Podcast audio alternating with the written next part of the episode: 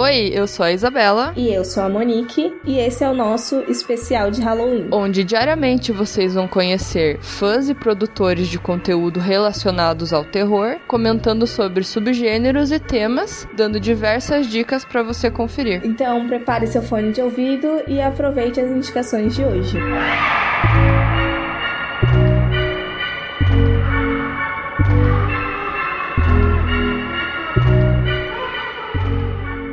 Olá pessoal, aqui quem fala é Daniel Medeiros do podcast Sete Marte, um podcast dedicado ao mundo do cinema, mas também ao terror. Primeiramente, eu quero agradecer o convite das meninas do Horrorizadas para poder participar desse episódio e para poder falar sobre terror, que é algo que eu gosto muito e eu abordo bastante no meu podcast também. O tema escolhido para falar aqui foi o canibalismo, que é um tema bem interessante porque assim tem bastante filme que trata dessa temática. Alguns filmes, como por exemplo o Holocausto Canibal, trataram desse tema e inclusive ganhou um status de culto com o passar dos anos. Mas eu quis escolher uma produção mais recente que eu acho excepcional, que é o filme Raw, ou Grave, de 2016, escrito e dirigido pela Julia Ducornal. Esse filme, ele conta a história de uma menina que vai estudar numa faculdade de veterinária. É a mesma faculdade onde a irmã dela já estuda e onde os pais dela também estudaram. Então é meio que uma tradição familiar. Essa menina, ela é vegetariana, inclusive tem uma cena no começo em que ela só mastiga um pedaço de carne por engano e a família dela já fica meio que desesperada por causa disso e a gente vai entender melhor o motivo depois. Mas ela vai para essa faculdade, vai morar sozinha, no caso ela divide o quarto com um colega e lá ela passa pelo trote. E no trote ela é obrigada a comer um pedaço de fígado cru, se eu não me engano, fígado de coelho, talvez. E aí é a primeira vez que ela come carne. Isso, em um primeiro momento, causa uma reação alérgica nela, então ela tem umas coceiras, a pele dela começa a soltar. Mas depois disso, isso meio que acorda algo nela, ela passa a ter uma ânsia descontrolável por carne crua e eventualmente por carne humana. Então ela meio que descobre esse canibalismo latente nela. E o que o filme faz é trabalhar essa questão da descoberta do canibalismo e associar ela com a descoberta da sexualidade, porque ela era virgem quando ela entrou na faculdade, e também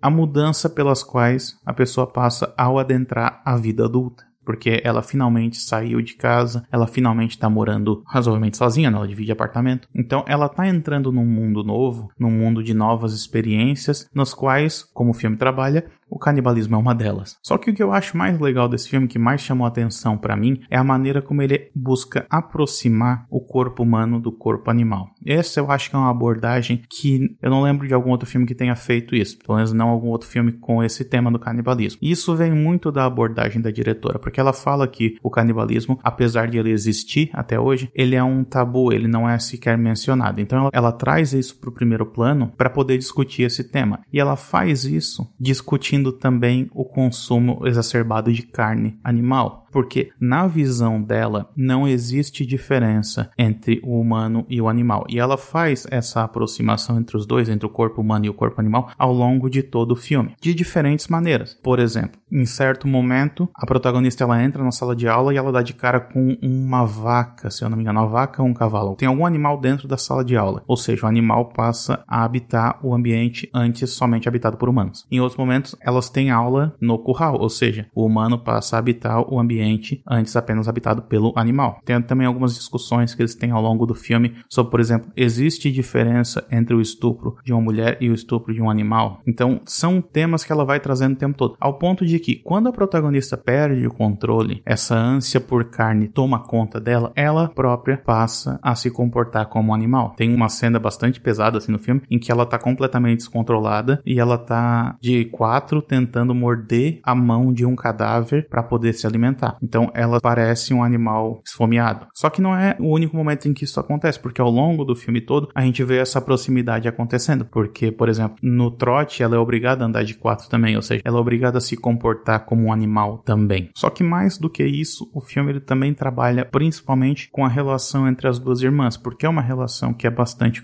problemática, porque a irmã dela, conforme ela vai descobrir depois, também é canibal. Na verdade, as mulheres da família dela todas são. Só que a irmã dela ela já tem o seu método de poder lidar com isso, ou seja, ela já se aceita pelo que ela é, enquanto a protagonista ela tenta reprimir esses desejos dela, o que acaba só prejudicando mais ela, enquanto que a irmã dela é mais livre em relação a isso. Ela se alimenta constantemente, ela consegue levar uma vida entre muitas aspas normal. Então o que o filme faz é trazer esse relacionamento das irmãs, que é um relacionamento complicado, só que aos poucos elas vão encontrando uma harmonia e elas encontram essa harmonia principalmente numa cena em que elas começam a se brigar e aí ao final dessa briga as duas estão se comportando como animal, elas estão tentando se morder, elas já não estão mais falando direito. Então elas encontram essa harmonia. E o que o filme faz, tipo, para ilustrar isso que eu acho que é um momento brilhante da diretora, é que tem uma cena logo no final do filme, e eu tô estragando o filme inteiro, tá? Mas eu tô levando em consideração que talvez quem tá ouvindo isso aqui já tenha visto o filme, mas tem uma cena no final em que o rosto das duas se funde em uma única imagem, porque tem uma de um lado de um vidro, outra do outro, e o que você vê é a fusão dos dois, ou seja, tipo, o relacionamento das duas finalmente encontrou o equilíbrio que ele estava buscando durante o filme todo. Isso eu acho muito bonito, apesar de que eu admito esse não é um filme para todos os gostos. E aqui a piada foi proposital, tá? Porque ele é um filme pesado, ele é um filme que tem cenas bem pesadas e tem cenas bem gráficas mesmo. Inclusive quando ele foi exibido é, em algum festival, não lembro exatamente, mas acho que foi no Festival Toronto. Ele ficou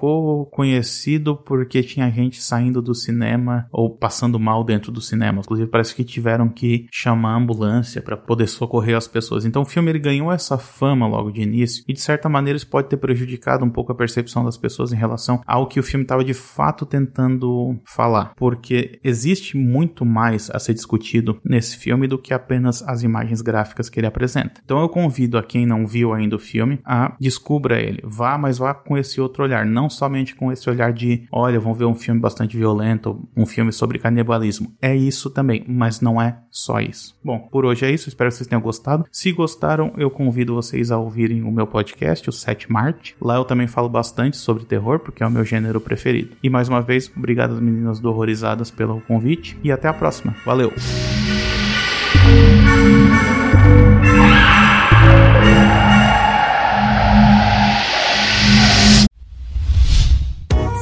A iniciativa Podcasters Unidos foi criada com a ideia de divulgar podcasts menos conhecidos, aqueles que, apesar de undergrounds, têm muita qualidade tanto em entretenimento quanto em opinião.